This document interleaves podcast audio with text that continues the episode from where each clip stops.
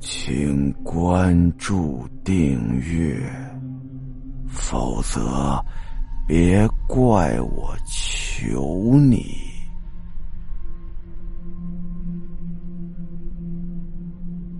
身后的叔叔。圆圆呢，用尽全力挤出了笑脸，朝着一个小姑娘打招呼：“早安啊，芳芳。”为了迎合这个小姑娘呢，他特地蹲下了身子。之后啊，这芳芳果然就表现出了易如反常的反应，他迅速的躲到爸爸的身后，瞪着双眼，上下打量着圆圆。啊，抱歉啊。哎，芳芳，你好好跟人打招呼。让爸爸说了一顿之后啊，芳芳更加抓紧了他爸爸的裤腿儿，整张小脸呐给藏到了爸爸身后。圆圆呢一边保持微笑，一边不禁想到：这孩子究竟要怎么样才能和我亲近呢？自从和芳芳相遇之后啊，已经一个多月了。每次见面的时候，情况就更加严重。只要芳芳看到圆圆，就会突然的哇哇大哭，让人吃不消啊！这哭啊，就好像是火山爆发一样。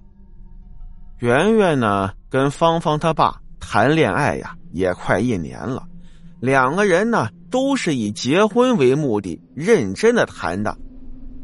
芳芳她爸爸呀，离过一次婚，自个儿带着孩子；圆圆呢，则是丧偶，她老公去世了。两个人呢，是在一个联谊活动上认识的。两个人呢，当时活动的时候一见面，哎，彼此一看对眼了，之后呢，就开始谈起了恋爱。圆圆呢，对着孩子呀。也是很尽心的，但是这芳芳啊，却完全不对圆圆打开心房。芳芳今年四岁了，如果是一个四岁小孩的话，圆圆本来是很有自信的，芳芳一定能自然而然的习惯圆圆是她后妈，之后呢，在一块生活就跟是真正的母女一样。圆圆本身也喜欢孩子，周围的孩子们呢，也都很喜欢圆圆。圆圆又跟过世的丈夫之间呢没有孩子，所以呢，圆圆理所当然的会对芳芳呢付出她全部的母爱，把她当成自己的孩子一样。圆圆本来就是这么想的，但是啊，不管圆圆怎么做，芳芳都是不肯亲近她。到底为什么芳芳就是不肯亲近圆圆呢？像是圆圆的侄子，比起他的母亲，甚至更喜欢向圆圆撒娇。芳芳看圆圆的眼神里头啊，常常是带着畏惧。无论圆圆怎么温柔的对他，他都是逃避圆圆，实在是让人无所适从啊！难道我的脸这么恐怖吗？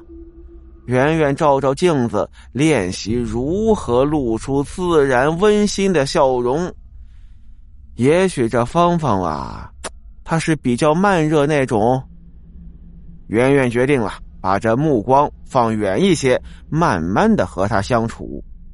但是结果还是那样，只要一见面啊，芳芳呢就一定会紧抓着他爸爸的衣角不放，藏在爸爸身后。完全不跟圆圆说话，眼神也不跟他交流。就前两天，圆圆去男朋友家吃饭，这孩子呀，实在是表现的太差了，圆圆都坐不住，简单的吃了口饭，不到一个小时就离开了。又过了几天，男朋友来到圆圆家，哎，你怎么没带芳芳啊？呃。我把他送回老家，让我妈看他几天了。嗯，说来也是啊，就算你把他带过来，他也会讨厌我的。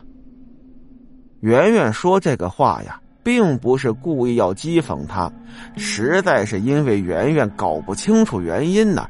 他已经用尽了所有的办法，而这个时候，男朋友似乎有话想说，犹豫了一下，还是没张开嘴。哎，你怎么了？啊，呃，也没什么。呃，这事儿啊，嗯，可能就是小孩子胡说八道。那个，这男朋友犹犹豫豫，欲言又止。哎，你到底想说什么？就说呗，怎么回事啊？这男朋友扭扭捏捏的呀，终于把话给说出来了。呃，我试着问过芳芳了，问他是不是讨厌你。圆圆一听来精神了，呃，怎么回事？他怎么说的？虽然很害怕听到答案，但是圆圆也想啊，如果真的自己哪儿不对，我也愿意改。这么做的话，不就能和男朋友跟芳芳成为一个家庭了吗？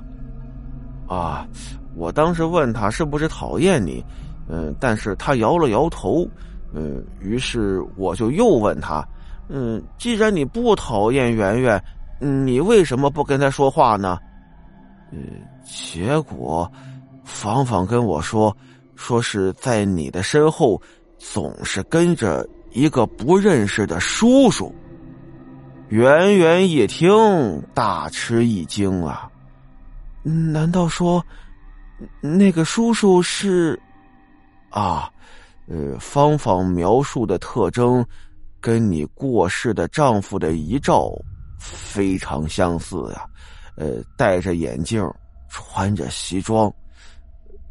然后，芳芳说，那个叔叔用非常恐怖的表情瞪着他，好像要对他说什么，但实在是太恐怖了，所以他总是躲在我身后。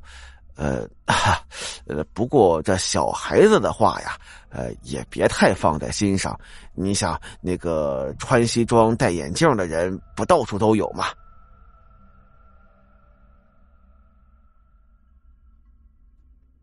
好了，今天的故事到这儿，咱们下集再见。